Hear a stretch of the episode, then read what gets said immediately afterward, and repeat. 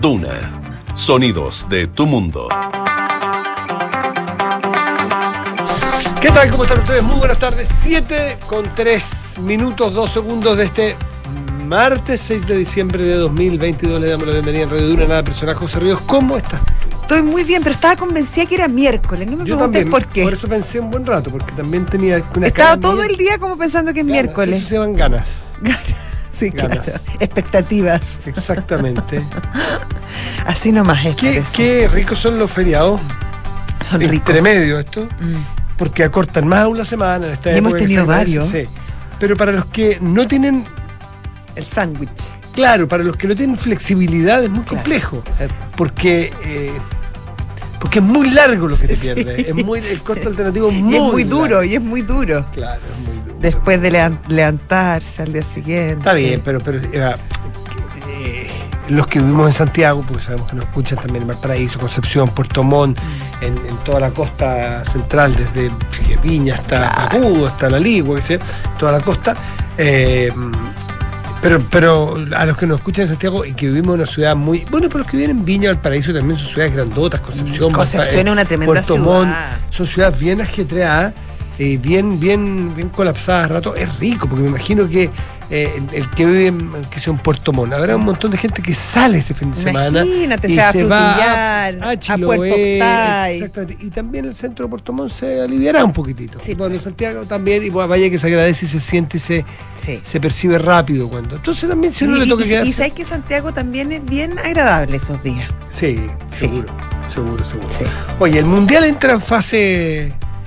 En fase. mm, En fase de, de, octa- de cuartos ya. De cuartos de Claro. final. Y, y con. con El viernes, ¿o no? Claro, el viernes Sí. y sábado se juega. Yo tengo un alegato. ¿A dónde puedo alegar? Necesito alegar yo con ¿A la quién FIFA. le querés A la alegar? FIFA, ¿Por qué? No tengo un reparo yo bien importante. A con la ver, FIFA. ¿cuál sería? Necesito unos 40, 40 minutos, no sé. No, no, no. ¿No? ¿Puedes eh, eh, resumirlo? te puedo dar el titular. si Sí, quieres. dale. Te voy a beneficiar con el titular por esta vez. Pero mira, Ya. mi alegato es el siguiente. A ver. Si tenemos cuatro partidos que nos quedan, ¿no es cierto? Que Sí, son sí. los eh, que son los eh, octavos, ¿no? Nos ¿Porque quedan- no es sábado y domingo? No, ¿por qué se juegan dos el viernes y dos el sábado? ¿Por qué no se juega jueves, viernes, sábado y domingo? La respuesta ya la tengo. ¿ah? Yo no sé, encuentro entretenido que se jueguen dos días. Mm, Me gustan esos intensivos. No, porque hay muchos días sin fútbol. Pero No, la, no, no, pero la explicación, ¿sabes cuál es? ¿Cuál es? Te- Yo creo, que A ver. soy yo. Es evitar la dispersión de días jugados para que no haya mucha diferencia Ah, en cansancio. cansancio. Tiene toda la Imagínate que razón. llega una semifinal, uno que jugó el miércoles y otro el sábado. Claro, y sería. tiene que jugar el martes. La contienda es desigual. Media vuelta y apretar. Sí, Sí. sí, totalmente. Sí. Entonces, esa es la explicación, pero, pero a mí que me importa el cansancio. Yo, no. No, pero yo soy no- un televidente. Pero a mí me gustan esos como días de fútbol. Sí. Y entonces después ya tienes No, un sí. domingo para, no sé, bañarte en la piscina tranquilo, o ir, no sé, hacer una actividad, subir un cerro, qué sé yo. Actividad lúdica. Sí, lúdica. Lúdica. El domingo lúdica, ¿o no? ¿Ah? Qué Lúdica. más. Es como líquido. Lúdica. ¿Ah? Lú- ¿Líquido? Del sí, tipo, ¿no? sí. Bueno, ¿de qué se trata? Yo, no sé ¿Por qué se me.? Se me Ya, oye, quiero, hacer, quiero decir una cosa. Diga. Me acordé de ti hoy día, Matías del Río, te lo dije. ¿Por qué? Con el partido de España y Marruecos. ¿Y qué- por qué Que cuando yo dije ayer así como muy suelta de cuerpo que, que era más o menos fácil la fecha, pues no. Tú me dijiste, nunca es fácil jugar contra el primero del grupo. En este caso Marruecos. algo, Marruecos por algo digo. Y por algo se impuso, entre otras cosas. O sea, se notó el oficio del equipo africano. Y se notó la falta de oficio del equipo Europeo. eh, español. Hay una cifra que es muy elocuente, yo la vi gracias a Mr. Chip, que es un tuitero español, Muy bueno. que claro, todos veíamos, nos quedamos con una imagen, con una... mm, Con, una, Con el 7-0. con- nos quedamos con una España de Iniesta, eh, qué sé Sí. yo, de Xavi, de todos los supercapos y campeones del 2010. Y lo dejamos puesto, claro, era que no se ganaron un campeonato del mundo, lo dejamos puesto entre las selecciones que siempre están ahí para ganar. Y no, y no, y España tiene una muy buena selección, muy nueva, con muchos cabros de 18, 19 años. Bueno, además tiene una muy buena liga, entonces uno también se tiende a confundir un poco. Claro. Pero España, claro, llega con ese cartel, gana 7-0 y se instala entre eh, uno de los grandes, grandes favoritos. Pero después empezó a los tumbos. Después España, le, déjame que vea exactamente lo- lo- los resultados, pero España después perdió con Japón. Sí. empa- primero empató con Alemania, lo iba ganando, se lo empataron. Luego perdió con Japón. Y ahora pierde con, Marrue- pierde con Marruecos los penales. No logra meter ni un solo penal. Y eso tiene mucho que ver con la experiencia. Tiene mucho que ver con el carrete. Mm. La tiene mucho que ver con la. Claro, con, con tu. Con tu eh, ¿Cómo se puede decir? Confianza en ti mismo. Pero hay otro dato, el de Mr. Chip, que a mí me dejó realmente alucinado porque no lo tenía en la- a la vista. Mm. Desde el 2010 a la fecha, luego de que España Se coronara campeón. levanta la copa en, eh, en, Sudáfrica, Sí. después del 2010, España en Copas Mundiales ha ganado, escuche bien, solo tres partidos. Le ganó a Australia, le ganó a Irán y le ganó a Costa Rica. Ya, tampoco así como grandes selecciones. Claro, no, no es Brasil 70. No, no, no. Entonces, dicho en duro, porque los que estábamos por España, y nos gusta el fútbol español, y esta bien los españoles además. eh, si esa cifra la hubiéramos tenido antes sobre la mesa, hubiese sido, hubiese sido mucho más cauto al momento de asignarle algún grado de favoritismo al equipo español. Es Nos pasamos pena de rosca en el fondo, no entusiasmamos, no Sí, entusiasmamos. sí, sí, exceso de entusiasmo. Así con, con España. Eh, Marruecos, un equipo muy bien armadito, muy completo, muy sólido, un equipo muy equilibrado. ¿ah? Oye, y Portugal, un gustazo verlo jugar. Y Portugal con cosas Con, con- con un equipo difícil, porque dentro de, te diría que yo entre los, en los partidos de Sí. octavos de final era uno de los más competitivos. O sea, Suiza no es un mal equipo, tiene un, No, un- o sea, era como, era como más peleado. No, total. En el papel al sí, menos. Sí, sí, sí, total. Y fíjate que hay una cosa interesante. El equipo de, de Portugal es un equipo con muy buenos jugadores, muy bien. Muchos que juegan que en equipos grandotes y juegan y son protagonistas en sus equipos grandes. ¿eh? Son primera guitarra. Son primera guitarra casi varios de ellos. Entonces tiene un equipo, una mezcla con, no sé, con, de Pepe atrás, que si lo Claro, pasáis salís. una, una amalgama perfecta entre experiencia y juventud. Exactamente, Sí. y una juventud. Y mira, y, y- y lo que pasó en el último partido, cuando el, el- el Fernando Santos, el técnico de Portugal, Mm. corta a, A por malas actitudes. Lo mismo que le pasó en el Manchester United, que lo echaron ahora por malas actitudes porque peleó con el técnico y salió garabateando hasta el utilero. Bueno, lo echaron del Manchester United, Sí. así nomás, le cortaron, se terminó el contrato. Eh, cuando lo sacaron en el último partido, salió alegando, Sí, salió no de mala nada- forma. nada y el técnico sencillamente que no le vienen con cosas, que tiene sus años y tiene su dignidad, lo dejó afuera. Castigado. Pero no solamente porque sentía que si lo sacaba era porque tenía que sacarlo futbolísticamente. Mm. No hay nada, no hay ni un rival más duro que el tiempo. Incluso para Cristiano, incluso para Messi, incluso para Federer, incluso para Mohamed Bueno, Ali, para todos han sido buenos, pero el tiempo pasa. Y cuando lo deja fuera, a mi juicio, genera una forma de liderazgo fabulosa, porque le dice al resto de los 11, no hay nadie más importante que el equipo. Tú te llames Cristiano Ronaldo o lo que sea.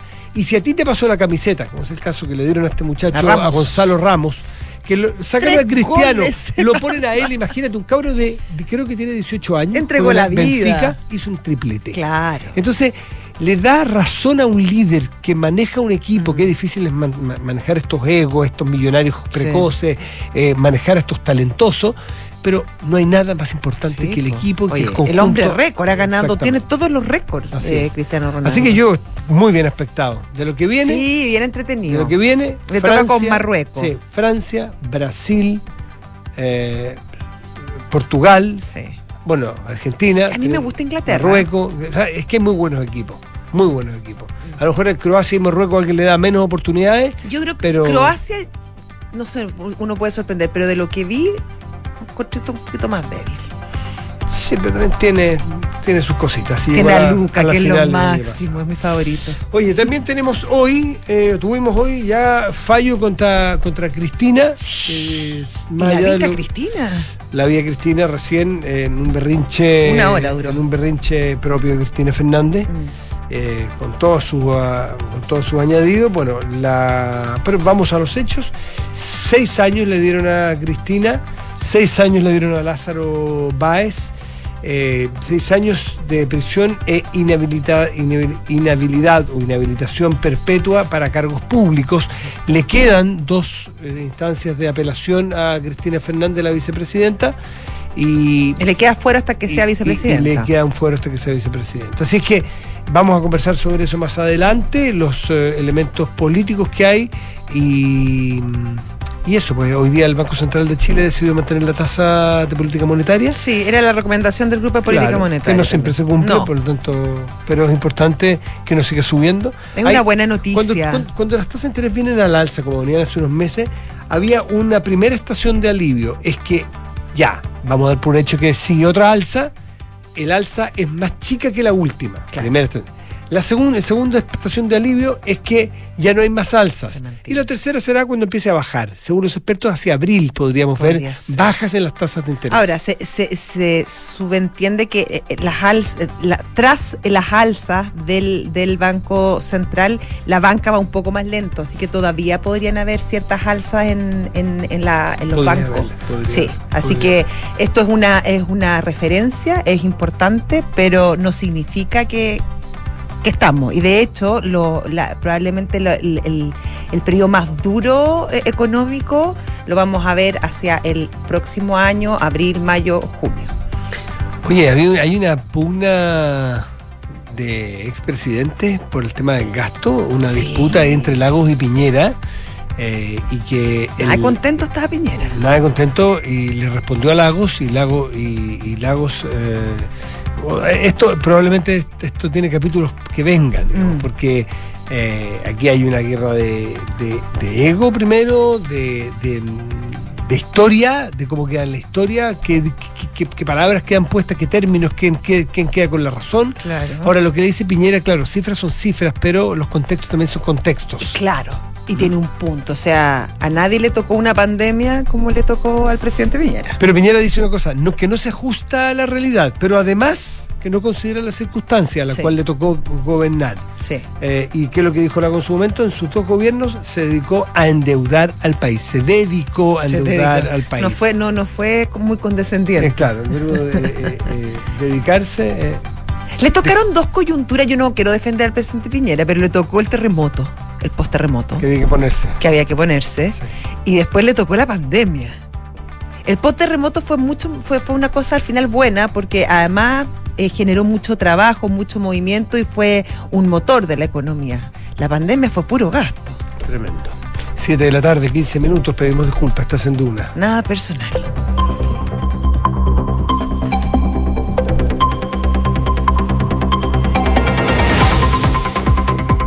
Pedimos disculpas porque. ¿Cuál es el apuro de hoy?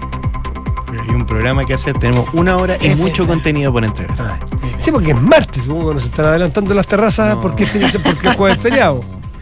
No, Porque en Matías. semana corrida, la terraza empieza el miércoles, pero sigue el jueves y el viernes ya, ya son altas noches, no terraza. Como hay feriado el jueves, estamos empezando las terrazas los martes, porque estamos con una cara de apuro. Mira, me parece terrible que se esté cuestionando mi amor por el trabajo Es bien verdad, hecho. Si la terraza es trabajo. Es verdad. También, pero no, pero estaba mezclando peras con manzanas. La terraza es, es crítica gastronómica. Sí. No, pero Voy es verdad, proceder. estás, estás analizando el arduo trabajo que eh, Enrique Javier hace por esta institución.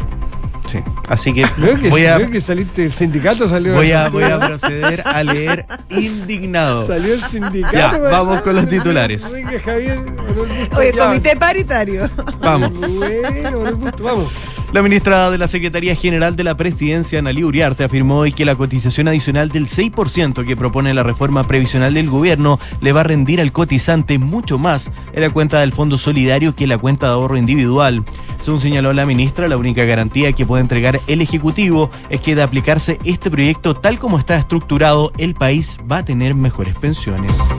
El presidente Gabriel Boric recibió al expresidente de Uruguay José Pepe Mujica en el Palacio de la Moneda. A la salida del encuentro, el presidente junto al exmandatario hicieron un punto de prensa donde Mujica llamó a no cultivar el odio y cultivar la esperanza. Sobre el proceso constituyente chileno, el expresidente uruguayo aseguró que un tropezón no es caída y que enseña a que muchas veces cuando pretendemos mucho, la gente común no lo entiende y que tenemos que ponerle oreja al pueblo porque eso se llama gobernar para la mayoría. Y en noticias del mundo, la justicia británica le otorgó inmunidad al rey emérito español Juan Carlos I ante las denuncias de acoso de una ex amante. Según los tres jueces del Tribunal de Apelaciones de Londres, como las demandas hacían referencia a hechos acontecidos antes de la abdicación, el monarca español es inmune a la jurisdicción de los tribunales del Reino Unido. Muchas gracias a su majestad, Enrique Javier. Pero espérate, ¿este era el rey de España? ¿Y por qué lo están juzgando en Londres? Ah, ya, es que me perdí en la, en la noticia. 7 de la tarde, 17 minutos. Estás en Duna. Nada personal. Son los infiltrados en nada personal. Ya está con nosotros Paula Catena. Paula Catena. ¿Cómo estás, Paula? Paula? Hola, bien, ¿y ustedes Bien, cómo pues. están? ¿Y ¿Qué temas nos traes hoy? Ya, distinto a los de las otras Ah, no semanas. no, es acuerdo no es acuerdo. Vengo a reivindicarme para no tener solo un Sí, tema la de que hablar. estamos La- a punto, a punto, a punto. ¿Cuánto perito Sí. En todo caso, hay que decir que están en plenas negociaciones ahora, ¿Cómo? pero no es el ¿Cuándo tema. no? es el tema que les vengo a decir. No, pero es que ahora hay más sentido de urgencia, dicen. Pero no, ese no es el Ven tema. para creer. Ese no es el tema que les traigo, sino eh, cómo el ministro eh, Giorgio Jackson vuelve a ser eh, flanco de críticas y estar en medio de la polémica. Un secretario de Estado que, bueno, que todos sabemos que es amigo del presidente Gabriel Boric y que es uno de los líderes más importantes que tiene el Frente Amplio, que tuvo que salir de la SECPRES, donde fue duramente cuestionado, al cargo de Desarrollo Social, que es ahora donde eh, está liderando esa cartera. Y bueno, esto, toda esta polémica es a raíz de la renuncia de la militante del PPD, o sea, de la, de la solicitud Claro, de renuncia, bien- desvinculación de la, Sí. de la, de la militante del PPD, Patricia Hidalgo, eh, de la Seremía de Desarrollo eh, Social. Entonces, eh, todo esto eh, eh, ocurre en medio de acusaciones cruzadas. Ella eh, dijo, acusó que el gobierno la estaba presionando para votar ciertos proyectos de determinada manera, lo que en la moneda eh, descartaron absolutamente. El mismo Ministerio de Desarrollo Social y también el propio Jackson descartó esas acusaciones. Ahora pregunta, ¿sería malo que un gobierno le pidiera a un eh, funcionario, un Ceremi, que es de confianza del Ejecutivo, confianza, me imagino los ministros, que vote de determinada manera? ¿Está, es re- está- está mal? Es una pregunta. Yo, Yo- creo que está el límite. Yo sí, pero, pero yo no sé, pero por otro lado es un funcionario de confianza, de un gobierno que tiene una línea. Sí. Eh, La- las dos versiones son. Yo creo que es debatible. Sí, sí, Eh, yo creo que las dos versiones son, son comprensibles. La primera es que tú estás en un cargo de confianza, estás puesto ahí para representar al gobierno, y las Claro. decisiones del gobierno. Eh, entonces quizás está mal planteado para qué va una persona, para qué un seremi si no puede deliberar. Claro. Eh, porque entonces manden un, manden un mail, voten por mail, hay aplicaciones para votar y que voten por pero ministerio. y por lo mismo también, y porque está en, en una zona gris, lo que corresponde y lo que no es que el gobierno también opta por decir que lo único que se le pidió a ella, porque ya se filtraron unos mensajes de WhatsApp eh, que se le pedía asistir a votar, dice que el gobierno llegó hasta eso, hasta pedir que cumpliera su rol, que es Que a asistir y asistiera a votar, pero que nadie le dijo cómo tenía que votar. El tema es que esto eh, reabrió toda una, una polémica que nuevamente puso en la palestra al ministro Jackson, lo que eh, es importante señalar porque él, después de la derrota del plebiscito y que fuera eh, cambiado, o sea, sacado del comité político a una, mm, o sea, a, a- a una cartera más en segundo plano, por así decirlo, eh, de alguna forma él despliega una estrategia mm, de, replegarse, al menos en lo público, seguir eh, siendo influyente en lo privado, pero sí salir de la, de la línea, de la primera línea política, eh, justamente porque estaba siendo muy cuestionado y es una de las personas de confianza del presidente Gabriel Boric y por lo mismo opta por otra estrategia. Y ahora con esto vuelve a estar en el foco de los cuestionamientos y de alguna forma obligado a salir a responder y nuevamente eh, la oposición levanta ofensivas para ya sea interpelarlo, evaluar, evaluar acusaciones constitucionales. Ya la próxima semana, de hecho, está eh, citado a la Comisión de Desarrollo Social el ministro para dar explicaciones de qué fue, cuáles son las versiones y también está invitada la, la ex-Remi también a dar su versión, que hemos visto que Son secciones judiciales. ¿no? también esto debido a, la, a, a las acusaciones que hace el ministro respecto de, eh, de o sea, para esclarecer de que, de que porque lo que responde el- lo que dice el gobierno es que hay varias razones de por qué se desvincula. Una de ellas es la pérdida de confianza y otra es que no habría alertado a tiempo un presunto caso de, de violación en uno de los centros. Entonces eso es lo que de lo otro comentó. Y ella lo que va, la acusación es por eso, porque finalmente quiere esclarecer esa, eso, que- que finalmente no hizo su trabajo. Oye, y en el, y en el PPD, ya militante del, del PPD, Patricia Hidalgo. eh, Sí, eh, no cerraron filas con ellas, fue eh, bastante sorpresivo para algunos porque eh, se esperaba, hab- habían un par de militantes que sí estaban impulsando eh, hacer una defensa más bien como corporativa, como se le dice de la institución. Sin embargo, ayer hubo una reunión de la directiva del PPD donde finalmente sacan esa declaración que dice que finalmente la eh, se aleja de, de- de- de los dirigentes del PPD la actitud adoptada por parte de ella. Lo que pasa es que ella había dado a entender que ella contaba con el apoyo Sí. de, de- de su partido, incluso de la presidenta, con nombre y apellido, decía, y, y De Natalia- Natalia Natalia sí. Y, y, Bueno, lo que entonces dicen, por eso sorprendió lo que dicen en el gobierno y de acuerdo también que tiene relación con lo que salió en la declaración es que esto fue conversado, o sea, que el ministro Jackson conversó con Pierre Gentili antes de tomar la decisión, esa es la versión que se dio y que fue más o menos eh, algo, algo consensuado, político, anunciado y que por lo mismo también eh, el PPD para evitar que el flanco siguiera escalando y contener esto sacan esta declaración para tratar que eso quede hasta ahí pero le quitan absolutamente el respaldo a, mm, a la militante del PPD y la deja en entredicho en una situación más compleja de ya de lo que es que te desvinculen de un cargo. Igual Jackson da impresión que le, ha costado estabilizarse, ¿eh? le ha costado hacer pie, decíamos en la mañana. Hacer pie es un término que no sé en qué disciplina se usa, pero es como. Eh, Poner la pata cuando uno está en la cama. claro, es como cuando uno, claro, cuando uno pone un pie en el suelo para sentir estabilidad Claro. está mareado. Claro. Eh, le ha costado porque, sobre todo por la expectativa que uno tiene de él, que No, es el, el, el es que- super uno de, de Es que su tampoco, desde su llegada, o sea, la desde la llegada de, mm, del ministro Jackson al gobierno, de- me refiero a la ubicación donde fue puesto en, en las Express, desde ahí que partió eh, Mal. o sea, sorpresivo. Primero porque siempre se pensó que podía llegar más bien para interior por ser la mano derecha del presidente Gabriel Boric o un cargo más estratégico en el segundo piso. Y porque nunca tuvo una relación eh, muy fluida con el Congreso. Por En el su época, en su época de diputado ya generaba bastante resistencia, era considerado, esto no en voz mía, eh, sino lo que transmitían los parlamentarios, como una persona que no cumple sus acuerdos, que más bien eh, no cumple lo que dice la palabra. Y eso en, en- en- con la relación del ministro de las Express con el Congreso es sumamente importante para poder ir avanzando en una agenda legislativa, que se cumplan ciertos compromisos y desde ya había resistencia a ese, a su rol. Además que dentro del mismo oficialismo había resistencia porque él era considerado de alguna forma todo el rostro de esta tesis, de la denominada tesis del reemplazo, que son eh, los que cuestionan eh, los, los 30 años, de alguna forma, el gobierno de la, de la exconcertación y la nueva mayoría. Y por lo tanto su nombre siempre generó mucho, mucha resistencia. Pero por manga por manga le ha costado empoderarse y ser el, el panzer político que uno espera de él. Todavía espera. Esto, el que termine que hay un político que ya, ya ex- se extinguió su capacidad o que ya A no. los o que 35 ya- años. O que ya no dio, por favor. No, y las vueltas Pero, en política Por supuesto. son- y- o sea, y- si hoy está así, mañana puede estar de otra... se reinventará y, y recapacitará sobre qué hizo mal y qué sé yo. O sea, Sí, pero ha sido queda- una sorpresa la- los Sí, traspiés por.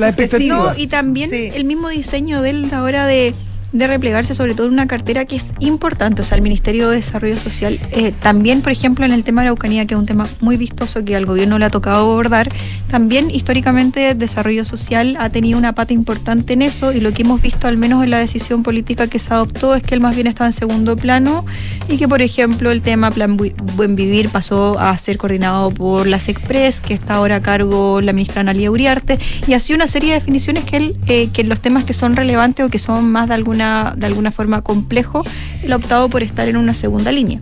Y por lo mismo les mencionaba esto, esta estrategia de replegarse post plebiscito también, eh, según algunos en el oficialismo, esto como parte de un diseño también para justamente él volver a firmarse, volver a cuidar su figura, que eh, de uno de los liderazgos que para el sector es súper importante.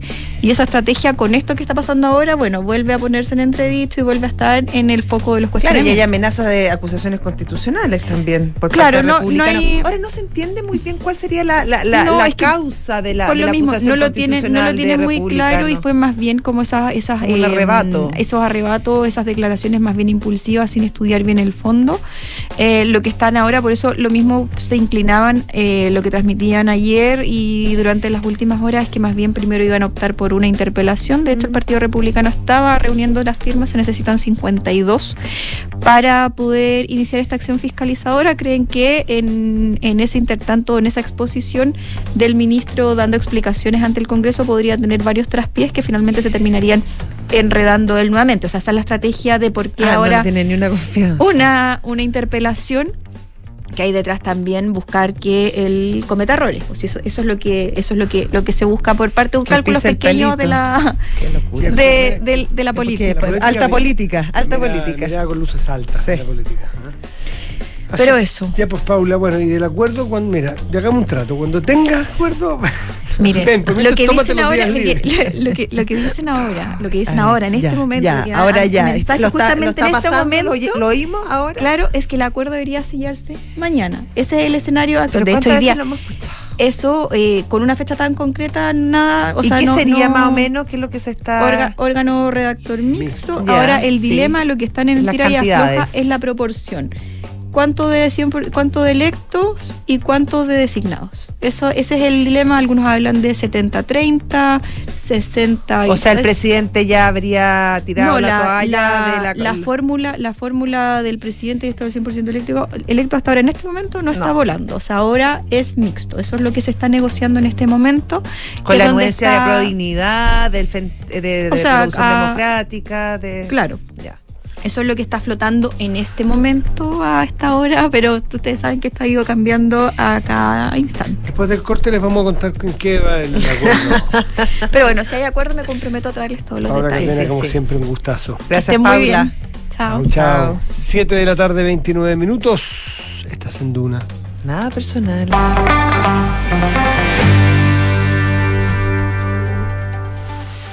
Vamos a estar pronto ya con una entrevista, no todavía, no está, porque vamos a intentar eh, recoger de primera fuente, de primera mano, lo que está ocurriendo en la Argentina con el fallo en contra de la ministra, sí, de la presi- vicepresidenta Cristina Fernández de Kirchner. Oye, tiene- habemos quina eh, para en temas nacionales. Buen punto, buen punto. Habemos quina para el fiscal nacional, ya sabemos que se cayó, se, se rechazó la nominación de, del fiscal fiscal ¿Morales? Morales, ¿Te sí, sí, sí, el fiscal Morales.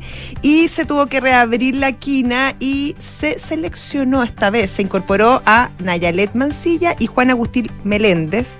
A Juan Agustín Meléndez lo conocemos porque hoy es el, el presidente de lo, eh, de lo- el fiscal nacional subrogante.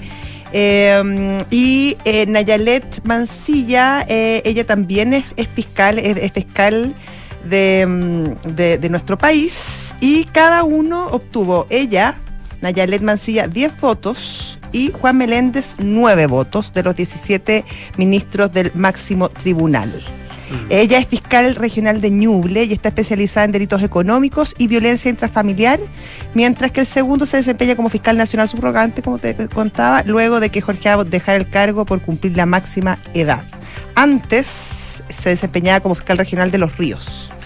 ¿Tienes la, la votación general cómo queda o no? Está por ahí. Eh, sería súper importante ver cómo quedó la votación, porque, Como la, fi- la quina final, claro, de- porque nuevamente eh, de, de todos, sacando a Morales y Ríos, eh, se hace una nueva votación, ¿no es así?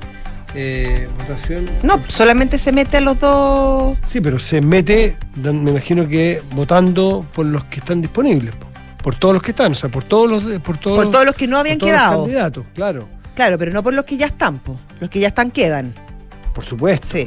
Por supuesto, pero eh, yo quería ver si estaba, bueno, fue la nueva esquina, cuántos votos sacó, por ejemplo, no sé, Patricia Muñoz, Claro. y que había sacado Nelly dos la vez anterior. A ver si Consiguieron eh, dos votos. En esa instancia, ah, no, en la pasada, dos primeras. Espérate.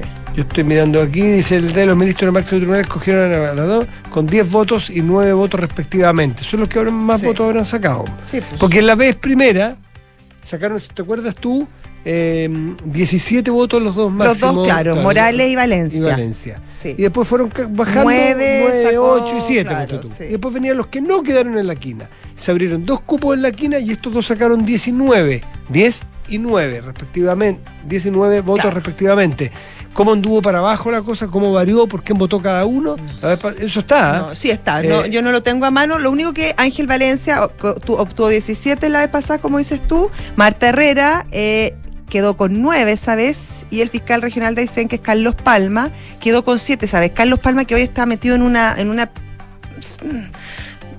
polémica, entre comillas, porque se conoció que se había reunido con Ángela Vivanco y otros jueces de la Corte Suprema.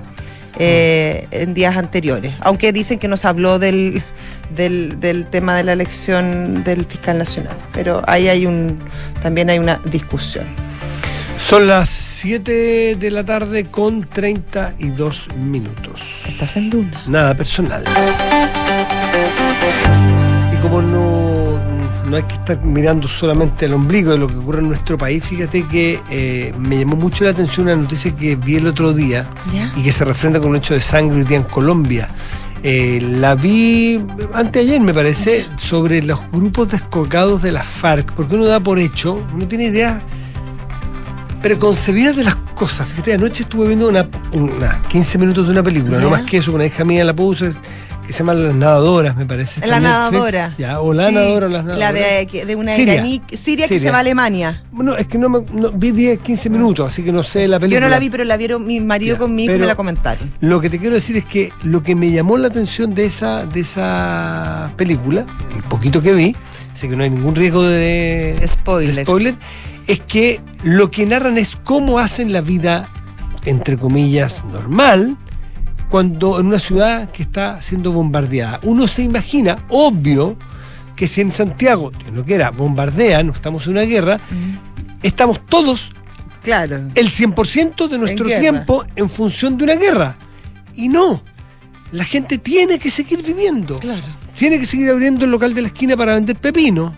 Siguen Y- trabajando. Claro. Claro. Bueno, y un poco eso es lo que mostraba más esta película. Estas Qué chiquillas crudo. que eran, claro, un, con- un concurso escolar de natación y mientras por la por- mientras están o, hay- o una fiesta, un carrete Mm. juvenil, unos cabros jóvenes bailando tecno con la misma música de hoy, en las mismas Mm. que escuchan los cabros aquí en Santiago, qué sé yo, eh, de fondo siguen bailando y de fondo se ve unos bombardeos Claro, en la ciudad, unas luces y la, y la gente sigue bailando porque la vida sigue. Claro. Esa crudeza es muy impactante. Bueno, ¿por qué traje eso a colación como imagen? Porque cuando nosotros vimos el acuerdo de paz en la época de Santos, el gobierno de Colombia, eh, ¿qué, es lo que, qué es lo que dejamos, ¿no es cierto? Hicimos el cheque, listo, FARC fuera. Listo. Se incorpora a la vida política, ahora está por verse cómo se van a hacer las condenas en los juicios, pero, pero ya está integrado. Sigue ahora el acuerdo con los LN, los helenos que le llaman. Y será otro proceso de paz en el cual Chile también va a ser garante, dicho sea de paso.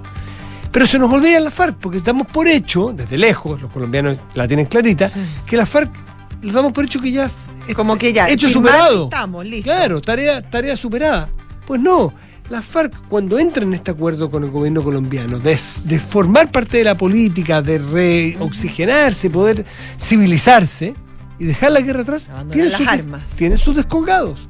Y hay por lo menos cuatro o cinco grupos descolgados de la FARC, que son grupos más bien chicos, relativamente chicos, estuve mirando los números el otro día, y que claro, el respaldo de ellos son generalmente el cartel de Sinaloa, el cartel de Juárez me parece que era, ¿Carteles mexicanos? me- Mexicano, sí, básicamente porque ahí está, Ah. ahí está la moneda, pues ahí está la plata, ahí está Epa, el y- y financiamiento, producen. y ahí hay producción, y cuidan los territorios, y qué sé yo, y están las nuevas O generaciones. sea, es como una, son como multinacionales. Exactamente. Bueno, eso lo leí en un informe de hace dos o tres días y que me llamó la atención porque yo suponía que ya estaban extintas. Pues bien, hoy esto se refrenda cruda y lamentablemente con sangre. Mm. La disidencia de la FARC han asesinado a seis soldados en el Cauca.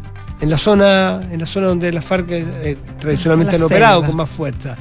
Eh, la cifra de muertos eh, la, ya la, la corroboró el, pre- el presidente Petro y dice que esto es un nuevo ataque que se ha producido en la madrugada, enfrentamiento entre la disidencia de la FARC y el ejército colombiano que ha dejado a estas seis personas muertas en, eh, en ese país. La fuerza pública no va a salir de la región del Cauca, dijo el mandatario al terminar la reunión. Es bien interesante cómo reacciona Petro ante estos Sí, hechos, pues. dado su, su historia. Eh, yo creo no que tiene FARC, una-. No, era del LLN. M- M19. El LM19. No, bueno, pero Sí, pues sí, tiene, un pasado, sí. tiene un pasado controvertido al menos. Eh, eh, Eh, claro, El caso colombiano de cómo es con guitarra. claro. Y, Cuando te toca hablar de la guerrilla cuando eres presidente. Claro, pero, pero además cuando tú, tú pasaste por ahí, porque, porque es distinto. mm, eh, Bueno, pero el caso, guardando las proporciones. Es que son proporciones. es que cuando al presidente Boric le toca impulsar leyes, cuando él las votó de otra manera cuando era diputado, también. Por eso son dos sí, distintos sí, análogos. Pero, pero estamos hablando de muertes y de armas. Por Yo creo que tiene un, tiene un matiz distinto. pero noto una diferencia clarísima Sí. distinta. Solo no, claro, la, la- común- la fuerza de la realidad. el punto común entiendo. es cómo te toca enfrentar tu realidad. Claro. No estoy en ningún segundo No, claro, no. poniendo no son equiparables. equi- ponen- claro, equiparando la acción del presidente Boric ante ese presidente con una guerrilla ni por un segundo no se me ocurriría. pero- Hice analogías. No, te entiendo, pero, pero claro, pero en ese contexto es súper importante la reacción de Petro y no solamente lo que diga hoy, de aquí en adelante la consistencia del discurso y de las acciones finalmente que tome respecto a estos grupos de descolgados. Por supuesto. O sea, bueno, eh, eh, claro. eh, y aquí ya hay una reacción. Claro, esa ya es la primera. La fuerza pública no va a salir del Cauca. Claro. Eh, no hay medias tintas, no hay matices que hay que ver, porque lo que sucede es que las fuerzas, Sí, es cierto, las, menos las fuerzas cierto. progresistas, que, que en fin, que los cambios que necesita nuestra sociedad tenemos que ir viendo. No, no, no, no. Aquí no, No. se acabó. Hoy día me toca estar en el Palacio de Nariño, hoy día tengo que enfrentar la realidad, si no lo enfrento ahora van a crecer Mm. y tengo que hacer, tengo que evitar el cargo. Claro. Y claro, y probablemente se me exija más en este sentido que lo que se le podría haber exigido a otros. Son las 7 de la tarde con 38 minutos. Estás en Duna. Nada personal. ¿Qué te parece si hacemos una pequeña pausa? Porque Sí. eso nos va a permitir eh, volver con nuestra entrevistada si es que las circunstancias lo permiten, la Sí. verdad, porque nos imaginamos que está. Está, está eh, con harta pega. Está cerrando desde Buenos Aires su propia crónica, pero en fin. Así que vamos a la, a la Sí, pausa, sí. pero solo vamos a nuestros patrocinadores. Eh, ¿Gana más trabajando menos en tu negocio? ¿Qué? Sí, escuchaste bien. Se trata de una mejor manera de vender con B-Sale, un sistema de ventas que te ahorra tiempo e impulsa tu negocio. Con B-Sale vende en forma inteligente. Zurich tiene una noticia reciente del mundo de las finanzas y los seguros. Chilena consolidada ahora se llama Zurich. Y si te acompañaban en tus ahorros, ahora también lo hacen protegiéndote. Universidad Andrés Bello invita a ingresar a su simulador de becas. Beca hasta el 100% en arancel. Este 3 de enero postula en primera preferencia a UNAV y ob- obtén beca de matrícula. Simula en unav.cl. Hacemos una pausa y volvemos. Estás en Duna. Nada personal.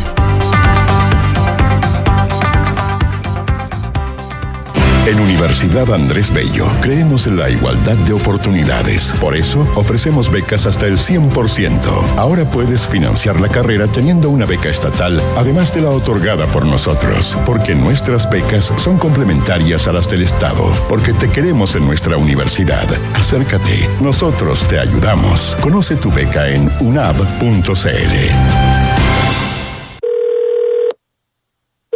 Zurich, buenas tardes. Habla Paula. ¿En qué puedo ayudarte? Hola, habla Ignacio. ¿Por qué mi compañía de seguros cambió de nombre? Lo que pasa, Ignacio, es que Chilena Consolidada ahora se llama Zurich. Reunimos lo mejor del mundo de los seguros y el ahorro para ti y tu familia. Entonces ahora soy Zurich, pero tengo que hacer algo como cliente. No, no es necesario que hagas nada. Tu relación con la compañía sigue vigente exactamente en los mismos términos que antes. Ah, mira qué bueno. Muchas gracias por tu ayuda. Cualquier duda, contáctanos en zurich.cl y recuerda que Zurich es tu mejor compañía para el futuro. ¿Quieres impulsar el corazón de tu negocio? Sabemos que cada día las cosas son más difíciles con la crisis. Hoy más que nunca, debes conocer a tus clientes y potenciar tus ventas. ¿Quieres convertir tu tiendecita en tiendesota? Con B-Sale podrás administrar el inventario en tiempo real y vender en muchos canales. Así no pierdes ninguna venta. Son más de 10.000 empresas que han confiado en B-Sale para adaptarse a los nuevos tiempos. B-Sale, creado para pequeñas empresas que hacen grandes cosas. En una época en que la apariencia escénica era lo más importante para un artista, Roy Orbison logró trascender solo con su talento y su voz sobresaliente. Orbison, que murió un día como hoy a los 52 años, pasó buena parte de su vida tratando de volver a la cima mientras las tragedias familiares lo golpeaban y su carrera lo obligaba a reinventarse una y otra vez. Esta es la historia que revisaremos hoy desde las ocho y media en Sintonía Crónica Epitafios. Roy Orbison, la voz de los solitarios en Duna. Sonidos de tu mundo. Qué rico que podamos viajar todos al sur este año. Haber calzado las vacaciones fue una tremenda idea. Sí, con la Javi estamos listos, listos. Oye, ¿y cómo lo van a hacer con el Roque al final? Se queda donde mi mamá. Ah. Con Marcelo contratamos Verisur hace un par de días, así que podemos partir tranquilos. Ah, qué Y buena. la casa queda en buenas manos. Sabemos que quieres estar tranquilo cuando sales de casa. Conoce la alarma Cero Visión de Verisur, capaz de actuar antes que lleguen las fuerzas de seguridad. Calcula online en verisur.cl o llama al 600-385-0003. Activa Verisur, activa tu tranquilidad. Digitaliza los procesos del área de recursos humanos con Talana, la más completa y robusta plataforma para la gestión de personas. Gracias a los módulos de remuneraciones, asistencia y turnos, firma digital, desarrollo organizacional y reclutamiento y selección, Talana ha ayudado a las empresas a reducir sus costos operacionales. Únete a las miles de empresas que ya han digitalizado su área de recursos humanos con Talana. Conoce más en talana.com. Son las 7 de la tarde con 43 minutos, misma hora en Argentina, donde desde ayer ya anunciábamos que se estaba a la expectativa de un fallo, un fallo histórico, un fallo con mucha, con mucha controversia, pasara lo que pasara, eh, porque había una acusación de 12 años de prisión para Cristina Fernández de Kirchner, la vicepresidenta de ese país. Bueno, y ha habido fallo hoy. Eh, hoy ya, ten- ya hay un fallo y vamos a presentar a nuestro invitado. Sí, ya está con nosotros al teléfono Claudio Jacqueline, columnista político del diario La Nación. Claudio, ¿cómo estás? Claudio, gracias por subir. Hola, Josefina y Matías. ¿Cómo, cómo estás? Muchas gracias, Claudio. Sí. Por Claudio, favor. bueno, preguntarte cómo, cómo se recibió este fallo. Eran 12 años, se le dieron 6 años, pero inhabilidad perpetua para ejercer cargos públicos. Yo sé que todavía quedan instancias de apelación, pero es bastante contundente el fallo en contra de Cristina. El fallo es bastante contundente, pero era parte de lo que se esperaba y lo que ya había venido difundiéndose días antes como lo que podía ocurrir, que quedara fuera la figura de asociación ilícita, que es eh, un tipo penal bastante cuestionable, y que por lo tanto el máximo de pena al que se podía llegar con esta calificación podía ser el que se, el que se dio. Por lo tanto, eh, yo diría, la sorpresa no es tal, de hecho la propia Cristina Kirchner había dicho que ella daba por cierto que sería condenado, eh, y eh, lo que sí yo diría es que las noticias del día sí son la condena, y a eso se agrega el anuncio de la propia Cristina Kirchner diciendo que eh, no se va a presentar como candidata a ningún cargo el eh, próximo el próximo año. ¿Podría presentarse? Bueno, ella, eso, eso supondría que en la siguiente instancia ella quede liberada, porque si se mantiene firme esta condena, no podría presentarse a nada cuando se termine sus fueros. No podría presentarse si hubiera una doble ratificación. Eh, los tiempos de la justicia en este caso eh, no darían para que eso ocurriera. Los antecedentes eh, no, no marcan que eso pudiera ocurrir.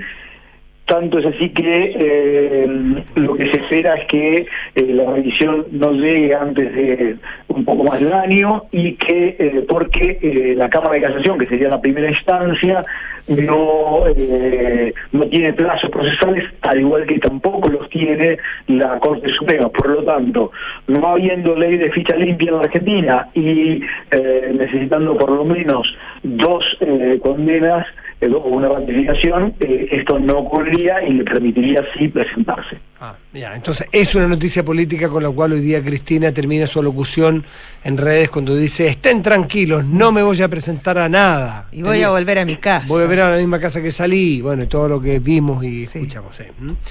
Eh, Exactamente, ella lo que está buscando es construir la recuperación de su poder político, de alguna manera eh, buscar que eh, la absolución sea popular y que en esa reconstrucción del poder político eh, logre lo que ella aspira, que es eh, la, absolución de la historia, más que eh, la condena judicial o la absolución judicial, ya que ella, como lo ha dicho todo este tiempo y lo ratificó hoy, del- considera desacreditado y desautorizada cualquier acción del Poder Judicial. Claudio, los funcionarios públicos habían amenazado con irse a paro si es que esto sucedía.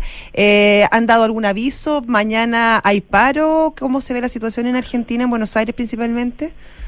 Todavía no ha sido ratificado. Eh, la idea es que lo que vamos a ver de aquí en más, lo más probable es que sea una secuencia de manifestaciones públicas, eh, hasta probablemente llegar en algún momento eh, a un gran acto o alguna gran manifestación, pero van a tratar de constituir por un lado esto y por otro lado lo que se espera es que aparezcan también nuevas denuncias eh, y probablemente acciones de espionaje como la que eh, ocurrió en la que se reveló un viaje de magistrados eh, y funcionarios del gobierno de la Ciudad de Buenos Aires pagado por eh, empresarios del grupo de medios Clarín eh, y es altamente probable que eh, episodios de esta naturaleza que corroboren de alguna manera la estructura narrativa de la defensa de Cristina Fernández de Kirchner, de que es víctima de una conspiración de los poderes mediáticos y empresariales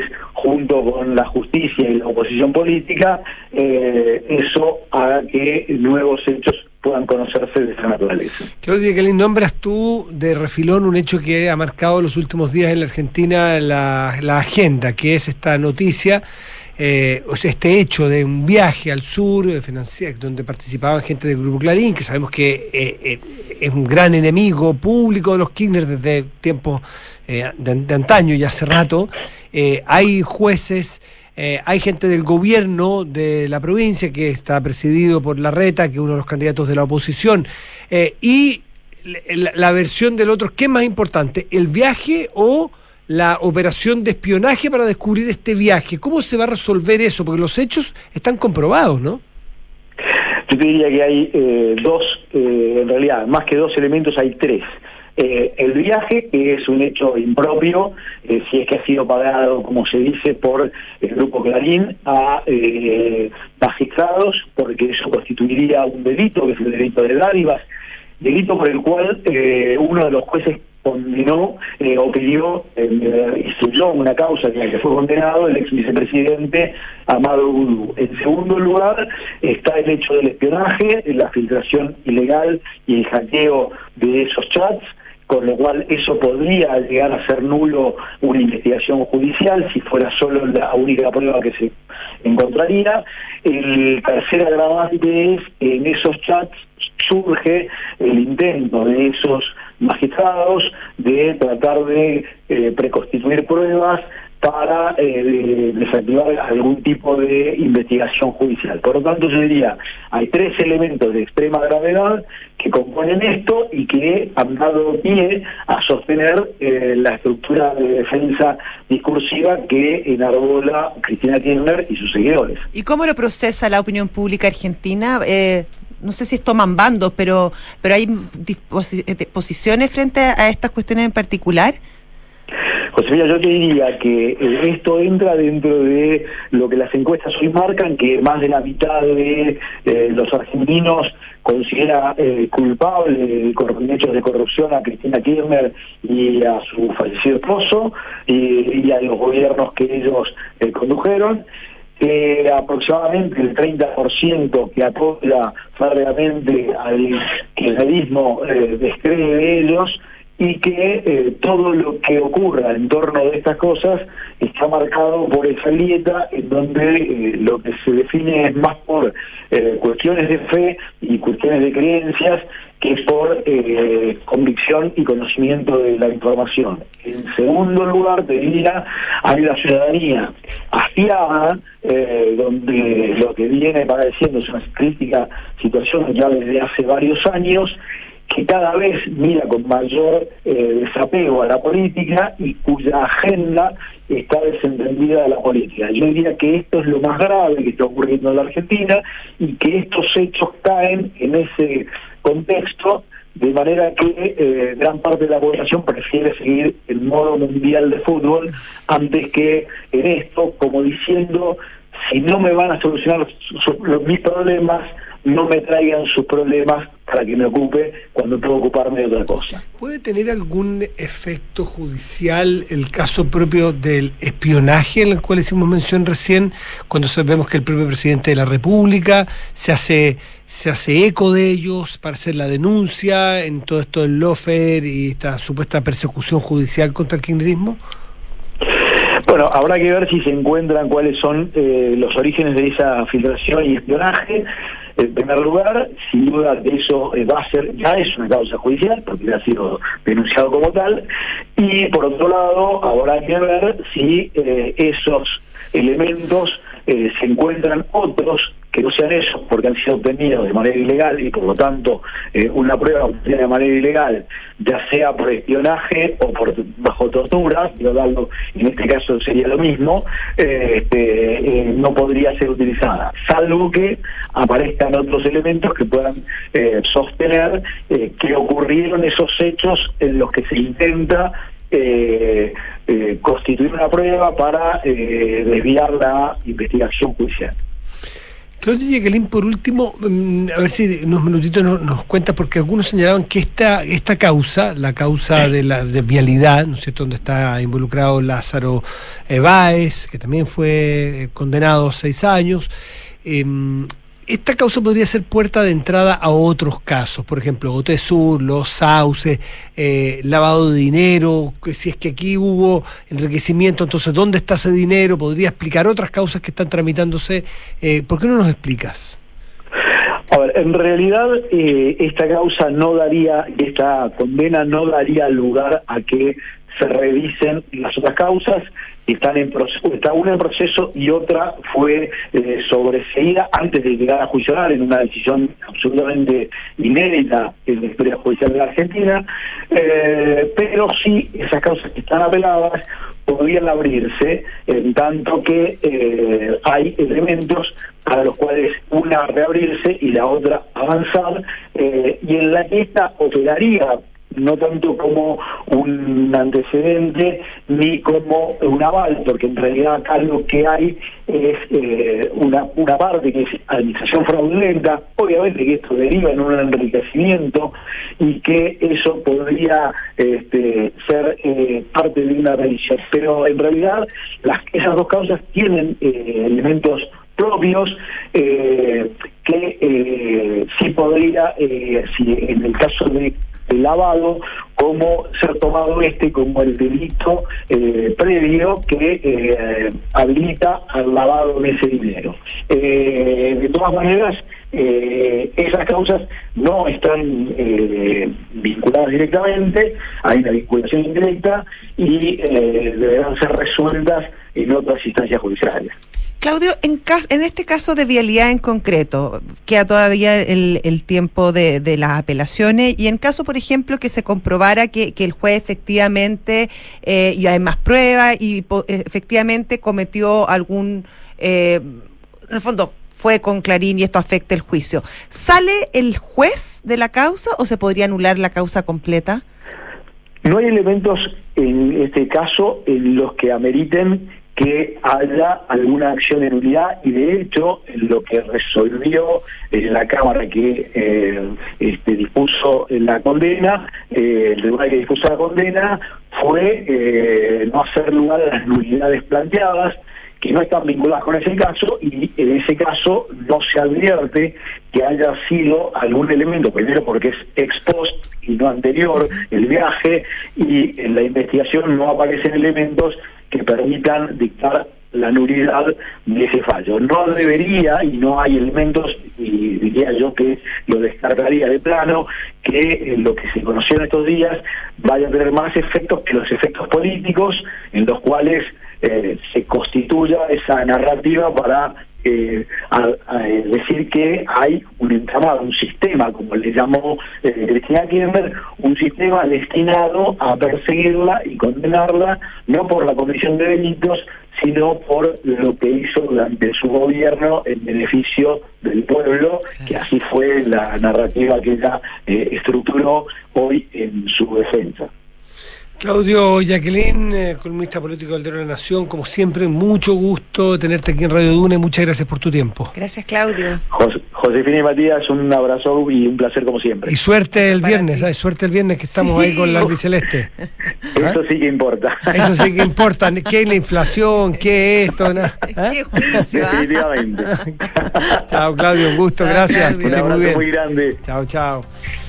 Bueno, y nos despedimos. Sí, pues. Eh, nos despedimos con. eh, ya, viene, ya viene eh, información. No, ya viene terapia. Y antes, Visionarios. que tengan un muy buen resto de día. Tú también. Chao. Visionarios. Mujeres y hombres con ideas que transforman el mundo, negocios que parecían imposibles y empresas que marcaron hitos. Lo único que queremos es una oportunidad para demostrarle al mundo que nosotros, los chilenos, podemos hacer historia. Carlos Didburn, el soñador.